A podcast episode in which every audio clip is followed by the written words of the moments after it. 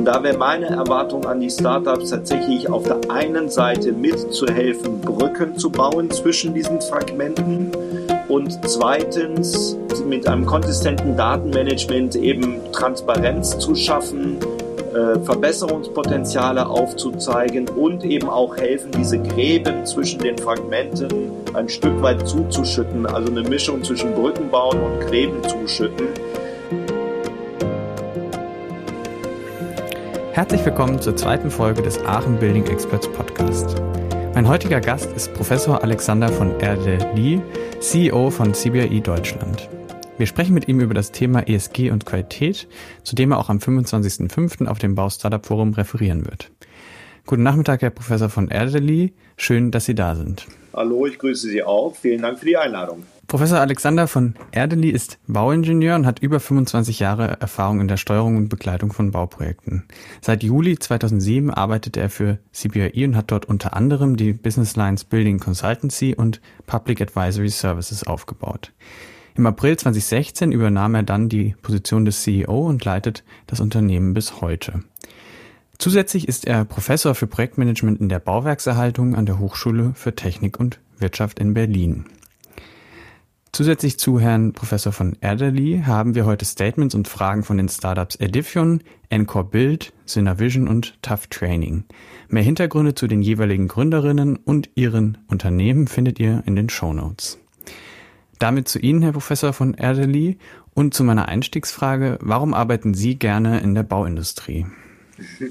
Das ist äh, eine sehr gute Frage. Ähm, ursprünglich habe ich mal angefangen, in diesem Bereich zu arbeiten, äh, weil mich Brücken fasziniert haben. Äh, habe dann relativ schnell festgestellt, mhm. dass kein Bauingenieur, äh, also die meisten Bauingenieure im Leben nie eine Brücke bauen, äh, weil man einfach okay. Brücken baut. Aber woran ich ja. heute hängen geblieben bin, ist tatsächlich, dass man die Produkte der Arbeit sehen und anfassen kann und jeder irgendwie auch was damit anfangen kann. Also es ist kein sehr abstraktes Thema irgendwo, sondern äh, ja, naja, wir sind natürlich halt äh, täglich sozusagen mit den Produkten dieser Arbeit von äh, der, der Bau- und Immobilienbranche irgendwo konfrontiert, mit allen Vor-, aber natürlich auch mit allen Nachteilen. Und das ist was, was mich bis heute tatsächlich fasziniert. Ja, verstehe. Auch wenn es nicht mehr die Brücken sind. ja. ja. Wir wollen heute über das Thema ESG und Qualität sprechen und ähm, das ist ja ein, ein, Thema, was die Branche sehr umfassend ähm, erfasst hat und irgendwie beschäftigt. Aus Ihrer Sicht, was sind die größten Herausforderungen von, von Bauherren oder Eigentümern beim Thema ESG heute?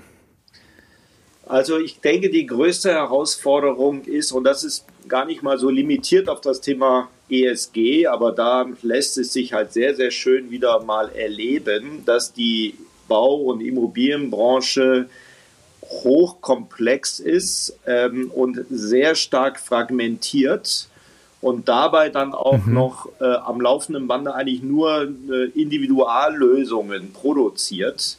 Und das führt natürlich zu ganz vielen verschiedenen Herausforderungen. Äh, zum einen, also wenn man sich einmal mal den im Lebenszyklus der Immobilie mal so diesen Prozess anschaut, dann ist er derjenige, die es, die es planen, die bauen es nicht. Diejenigen, die es bauen, haben es nicht geplant. Mhm. Die, die mhm. es nachher betreiben, haben es weder geplant noch gebaut. Und die Nutzer sind in diesem Prozess ganz außen vor. Also wenn man das nicht mal ganz objektiv von außen so anschaut, kann man sich schon vorstellen, da kommt wahrscheinlich nicht immer so die allerbeste aller Möglichkeiten raus. Zudem bauen wir das halt auch immer sehr individuell. Also eine Mannschaft, die in der Regel so noch nie zusammengebaut hat, baut etwas äh, wie ein Prototypen.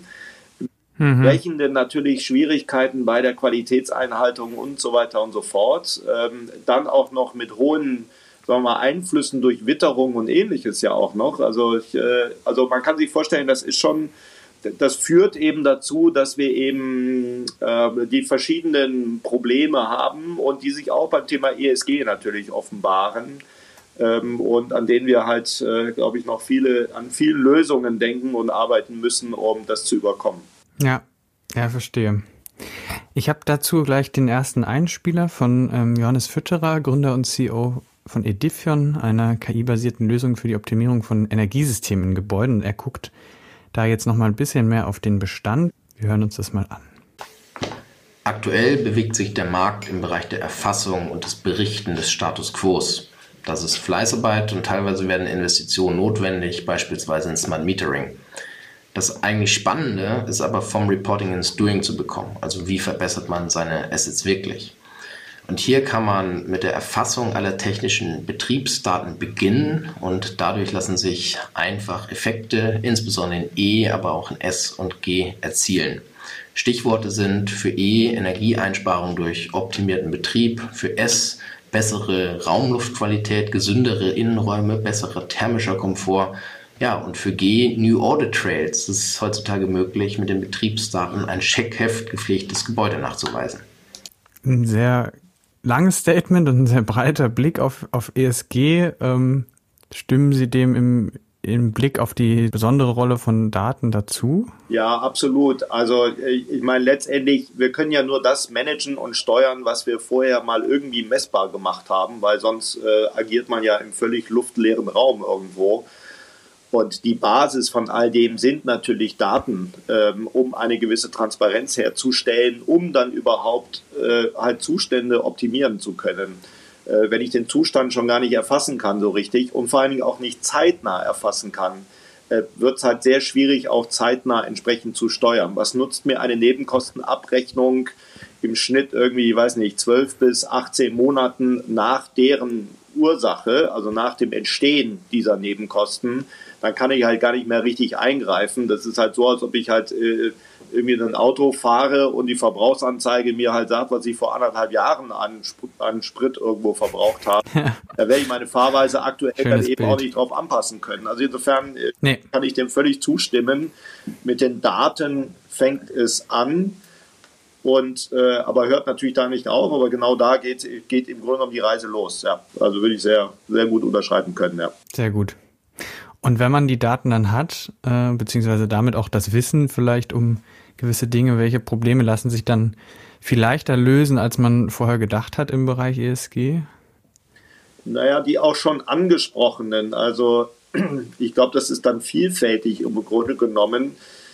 Ähm, also das will ich gar nicht jetzt limitieren irgendwie. Eigentlich ist, ist jedes mhm. Gebiet der drei großen Themengebiete ähm, nur mit Hilfe von oder nicht nur, aber doch mit, mit Hilfe von einer Transparenz einfacher zu lösen und anzugehen, als wenn ich eben, wie gesagt, irgendwie so im Nebel rumstochere und versuche, zu Lösungen zu kommen, weil ich ja letztendlich auch die Auswirkungen meiner Maßnahmen, also stellen Sie sich vor, Sie haben eben keine Daten und keine Transparenz und Sie führen dann irgendetwas ein, egal ob es im Bereich E, S oder G ist, können es aber gar nicht mit einem Zustand vorher halt vergleichen. Dann wissen sie ja gar nicht, ob, ja. ob, die, ob diese Maßnahme, die sie getroffen hat, in irgendeiner Weise eine Auswirkung gehabt hat. Ähm, also insofern gilt das im Grunde genommen für alle diese drei Bereiche. Ähm, ohne Daten und ohne diese Transparenz äh, eines Ist-Zustands und natürlich dann auch die Idee eines Soll-Zustands und dann eben dem Abgleichen nach Maß Durchführung von Maßnahmen ob dann überhaupt was daraus entstanden ist und sich das irgendwie zum Positiven hin entwickelt hat, äh, wird es halt sehr, sehr schwierig, irgendwas zu machen. Mhm. Gibt es Dinge, wo Sie sagen, da haben Eigentümer oder Bauherren zu viel Respekt vor in dem, in dem ESG-Bereich, weil es eigentlich, wenn man es dann angeht, ganz viel leichter ist, als man vorher dachte? Also im Moment herrscht da sehr viel Unsicherheit, weil zwar sehr, sehr viel diskutiert wird, aber mhm. wenn man, es ist so ein bisschen wie so ein nasses Stück Seife, so wenn man es irgendwie versucht, da mal richtig festzuhalten, dann flutscht es einem ja. immer so aus der Hand. Es kommt immer noch jemand mit einer anderen Idee um die Ecke. Mhm. Äh, wir haben noch kein wirkliches Verständnis dafür, was eigentlich wirklich tatsächlich am Ende des Tages halt runtergebrochen auf irgendwo vielleicht einen, ein Kriterienkatalog was ist denn überhaupt ESG-konform, was ist nicht ESG-konform und auf einer Skala von 1 bis 10, wann bin ich denn bei 5, wann bin ich bei 8, wann bin ich bei 10 und wann bin ich bei 1. Das haben wir ja alles noch nicht. Auf der anderen Seite muss man sagen, gerade vielleicht im Bereich S und G lassen sich dann doch viele Dinge schon jetzt umsetzen, auch wenn ich vielleicht eine gewisse Transparenz äh, noch nicht habe äh, mhm. oder vielleicht auch den fertigen Katalog noch nicht habe, weil da sind viele Themen natürlich auch, aber auch mit bloßem Menschenverstand auch, glaube ich, äh, lösbar. Und die bloße Diskussion, also überhaupt mal die Themen, Social-Themen mal aufzugreifen und Governance-Themen aufzugreifen und die auch mal zu diskutieren, wie man da eine gewisse Qualitätssicherung auch herbeiführen kann, führt ja schon dazu, dass es überhaupt ein Bewusstsein dafür gibt und das Bewusstsein ist, steht natürlich an erster Stelle, was man braucht, um überhaupt Veränderungen herbeizuführen oder eine Verbesserung herbeizuführen.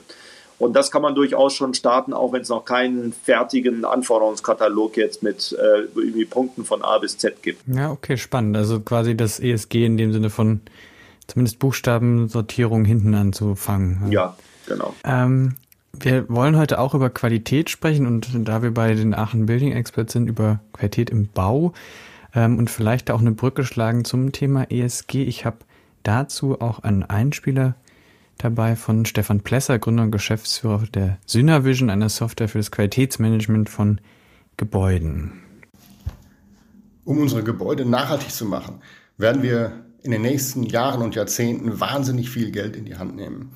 Wir werden in ganz viele neue Technologien investieren und diese in unseren Gebäuden unterbringen. Damit das funktioniert, ist es wichtig, dass Gebäudeeigentümer Vertrauen haben, Vertrauen in diese Technologien. Und Qualitätsmanagement ist der Schlüssel dazu. Qualitätsmanagement liefert den Eigentümern, den Investoren das Vertrauen, dass diese Investitionen wirklich sinnvoll und nachhaltig sind. Was äh, sagen Sie? Ist das eine ja, nachvollziehbare Brücke von Qualitätsmanagement zur ESG-Bewertung von Gebäuden? Äh, ja, ähm, man muss natürlich jetzt sagen, ich meine, allein dieser Begriff Qualität ist natürlich, da kann man ja, also da, da alles reinstecken. Vergangenheit schon, also ganze mehrtägige Konferenzen dazu, was eigentlich Qualität ist. Und ich glaube auch, mhm. jeder so eine eigene Definition hat. Das ist so ähnlich wie mit Wissen. Ja, da kann jeder einen mhm. Post-it-Zettel zu vollschreiben, was ist Wissen. Genauso geht es auch bei dem Thema Qualität. Ich glaube, was, wenn man es mal auf die, sagen wir mal, auf die auf den geme größten gemeinsamen Nenner äh, reduziert, dann ist ja Qualität etwas, was sich in der quasi in den gleichen Ergebnissen nach so und so viel Wiederholungen auch immer irgendwo widerspiegelt, dass ich also das gleiche mhm. Ergebnis erhalte, mhm. ähm, wenn ich halt wenn ich eine bestimmte Tätigkeit mehrmals hintereinander äh, ausführe. Das heißt noch lange nicht, dass ich dann den Anforderungen des Nutzers äh, irgendwie damit Genüge tun, aber zumindest habe ich mal eine gleichbleibende Qualität. Ob sie dann ausreichend ist und gut ist, ist ja auch immer eine subjektive Wahrnehmung. Aber dass man zumindest mal davon ausgehen kann, dass ich bei der Wiederholung von bestimmten Tätigkeiten und Prozessen immer das gleiche Ergebnis rausbekomme und dass ich auch Prozesse habe, die das gewährleisten. Und das ist für mich Qualitätsmanagement, ne? dass ich mir einfach halt mal mhm. im Vorfeld überlegt habe, wie will ich das denn umsetzen hier. Ich definiere diese Prozesse auch, ähm, weihe sozusagen alle am Prozess Beteiligten da auch mit ein, dass alle verstehen, wie der Prozess abzulaufen hat. Und dann wiederhole ich den eben immer gemäß diesem Schema und produziere damit natürlich immer gleichförmige Ergebnisse. Wie gesagt, vorbehaltlich jetzt, ob die dann gut oder schlecht sind, aber ich kriege zumindest immer das gleiche Ergebnis raus.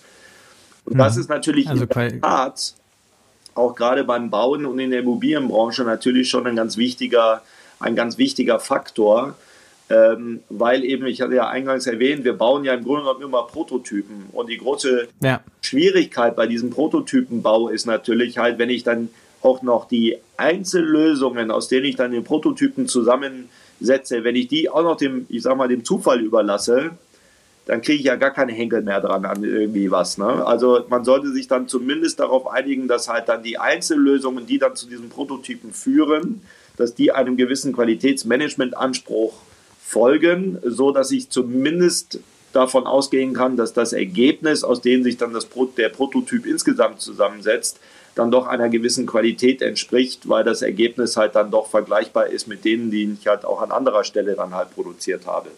Insofern gibt es da durchaus einen Zusammenhang, der aber nicht ganz so trivial ist, wie man sich das vielleicht so vorstellt. Ich kann ja, wenn ich das mal vergleiche mit, mit der stationären Industrie, wenn ich halt ein Produkt am Fließband baue, dann, dann baue ich zehn Stück hintereinander, gucke mir das halt an, prüfe und teste das und wenn es gut ist, dann produziere ich halt das eine Million Mal hintereinander da habe ich dann halt immer die gleiche Qualität und habe auch die Möglichkeit, natürlich auch die Qualität in diesem Fertigungsprozess auch immer weiter zu optimieren. Das ist halt beim Bauen ungleich schwerer, weil ich eben das Objekt nur einmal baue in der Regel.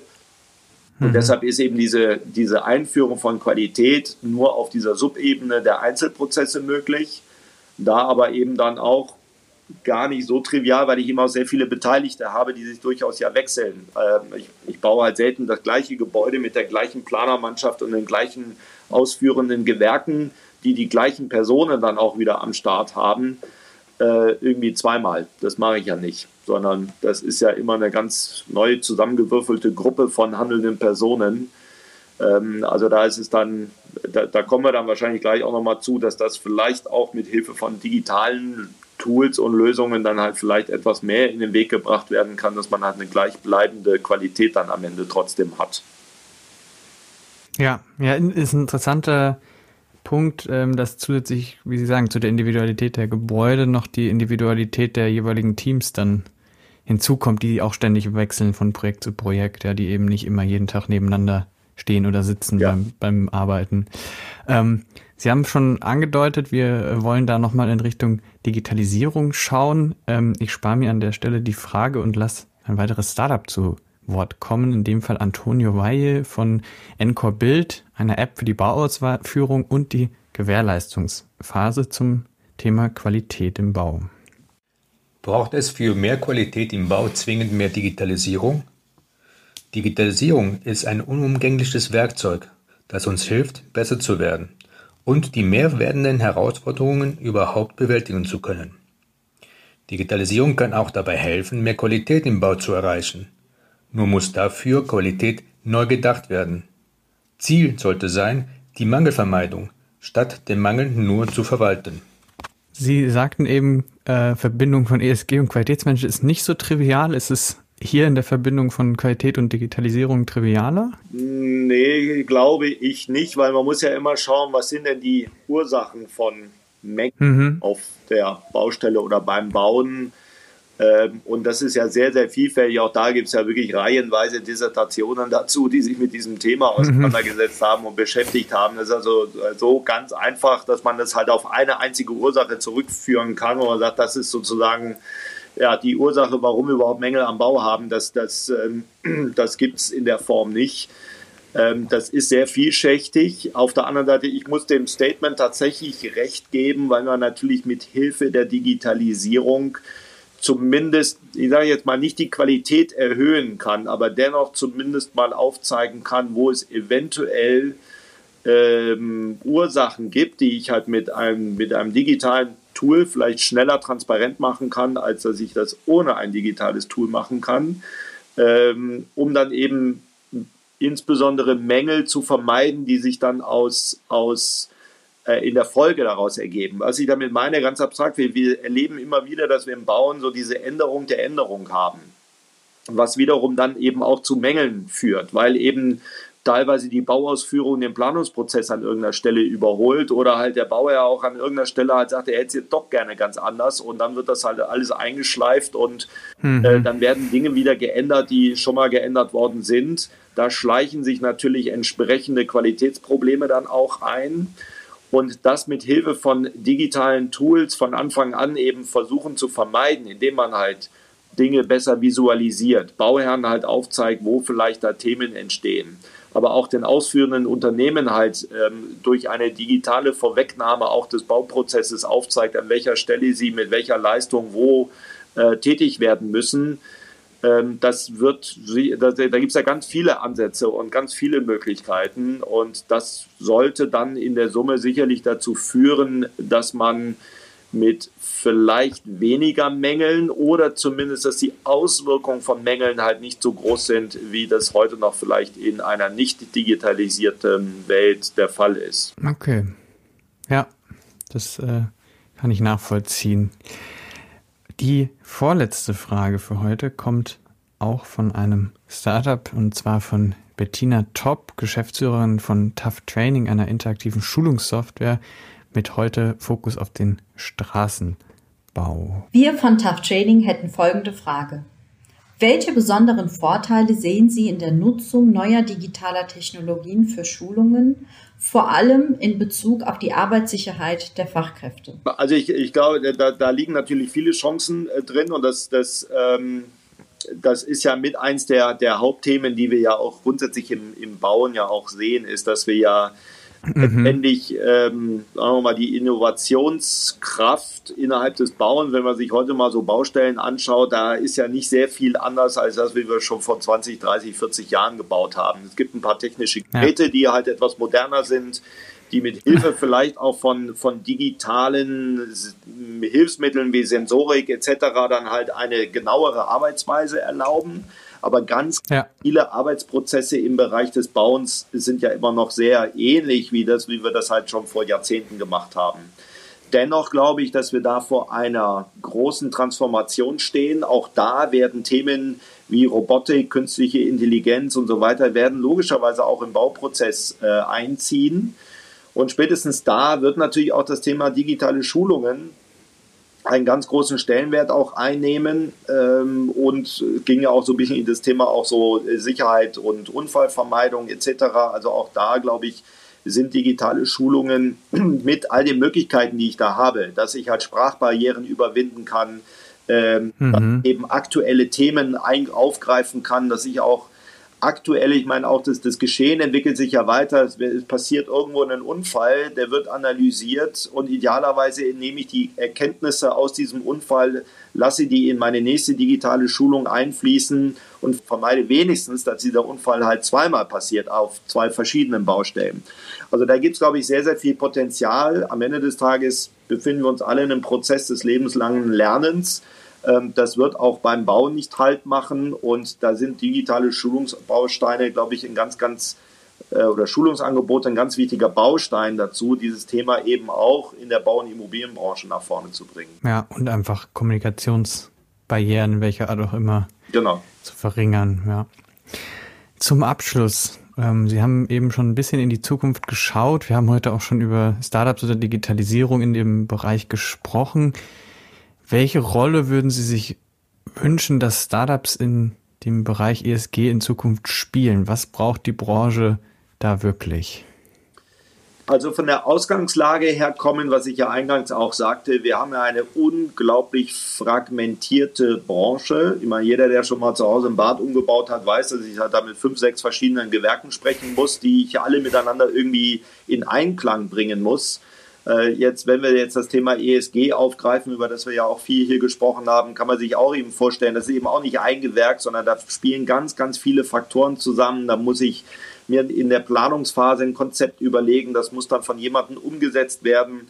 Also da passiert, da, da, da sind unglaublich viele Fragmente, die ich zusammenführen muss.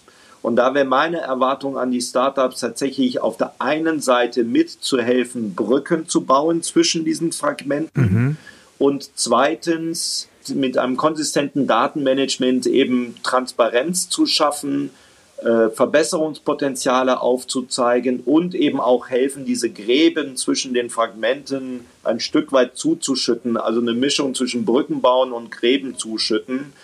Ich glaube, da kann man mit Hilfe von innovativen Lösungen, die nicht unbedingt zwangsläufig ausschließlich digital sein müssen, sondern vielleicht auch so ein Hybrid zwischen einer digitalen Lösung und einem neuen Prozess auch sein können oder einem innovativen Prozess sein können, kann man, glaube ich, noch ganz, ganz, ganz viele Potenziale heben, wie ich ja auch äh, schon gesagt habe. Ich glaube, wir sind in vielen Bereichen, da hängen wir der allgemeinen Entwicklung äh, in der Immobilien- und Baubranche noch echt weit hinterher und äh, da gibt es noch ganz viel Aufholpotenzial, wenn man das mit anderen Branchen vergleicht und da, da liegt ein riesiges Feld vor uns, meine Bitte wäre auch nur an die Startups, das nicht ausschließlich und alleine zu tun und sich als den großen Dis Disruptor irgendwie wahrzunehmen, ja. äh, sondern das in, in Symbiose und in Zusammenarbeit mit eben der bestehenden Industrie und der in, bestehenden Branche durch und umzusetzen. Äh, weil ich glaube, nur so werden wir dann auch wirklich äh, die Ergebnisse erzielen, die wir alle so gemeinsam anstreben. Ja, ja, das, das glaube ich auch und ich finde, das ist eine äh, schönes Schlussstatement und auch eine schöne äh, Klammer, weil wir haben das Gespräch angefangen mit Brücken bauen und ähm, beenden das Gespräch mit Brücken bauen, wenn auch auf einer anderen Metaebene. Vielen Dank äh, für die vielfältigen Einblicke in Bau und ESG und Ihren Sichtweise auf die Branche. Es hat mir viel Freude gemacht und ich ähm, bin schon sehr gespannt auf Ihren Impuls am 25.05. in Köln beim Bau Startup Forum. Bis dahin. Vielen Dank, Herr Scholz. Auf Wiedersehen. Danke.